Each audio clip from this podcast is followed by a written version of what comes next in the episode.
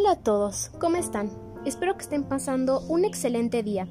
Mi nombre es Michelle García y en el podcast de hoy hablaré de un tema interesante y útil, la comunicación y la mercadotecnia.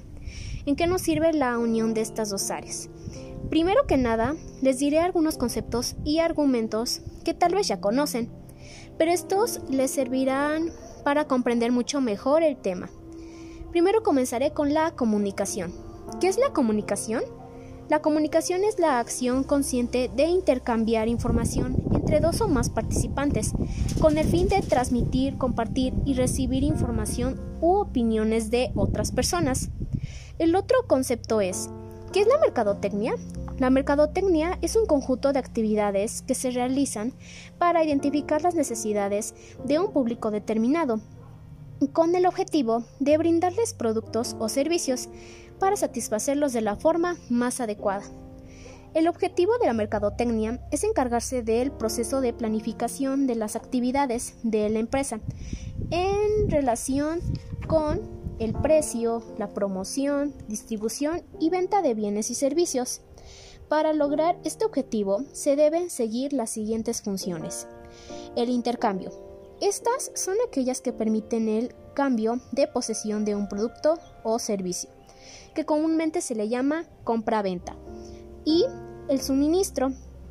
Esta función es la que permite el transporte y almacenaje del producto. Ahora les compartiré de forma breve los tipos de comunicación y de mercadotecnia más reconocidos y utilizados por las personas. En el caso de la comunicación son los siguientes. La comunicación verbal, es aquella que se da mediante la palabra, o sea, mediante signos lingüísticos.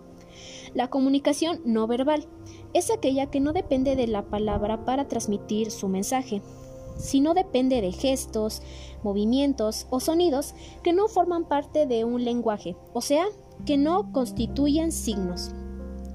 La comunicación escrita emplea la palabra para transmitir el mensaje, pero no opera de manera inmediata en presencia de emisor y receptor, sino a veces de tiempos temporales. El emisor puede haber dejado pues ya de existir y sin embargo su mensaje puede seguir transmitiéndose.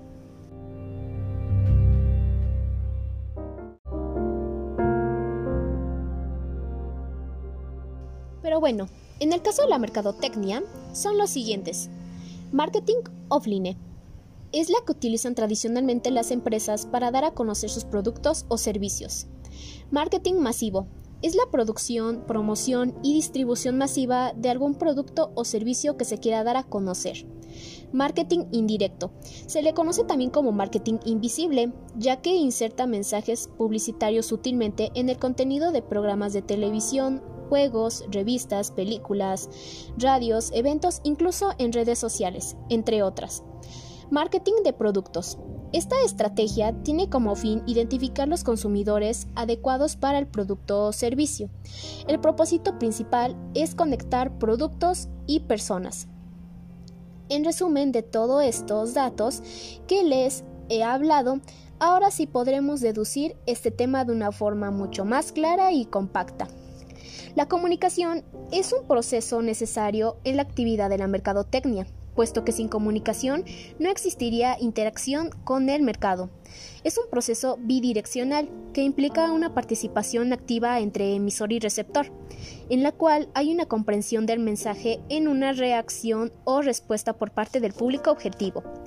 Las empresas cuentan con las herramientas tecnológicas pertinentes para realizar una buena mercadotecnia y que esto, a su vez, facilite la tarea de venta, la comunicación busca informar, persuadir y recordar a los consumidores de una forma directa o indirecta los productos, servicios o marcas que dicha empresa ofrece, siendo así que estas dos disciplinas son consideradas la voz de la marca, ya que permiten el diálogo con el público objetivo.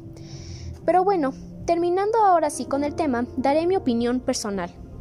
La mercadotecnia es algo bastante pues útil y visible en nuestra vida diaria, aunque pues nosotros no lo percibamos.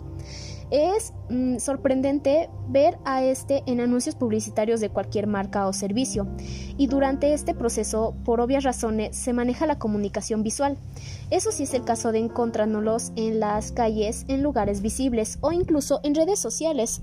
Pero en el caso de que sean transmitidos por radio, televisión, revistas o periódicos, pues se sigue llevando a cabo la comunicación en mi criterio ya que estos son medios para comunicar acontecimientos ya sean nuevos o pues pasados.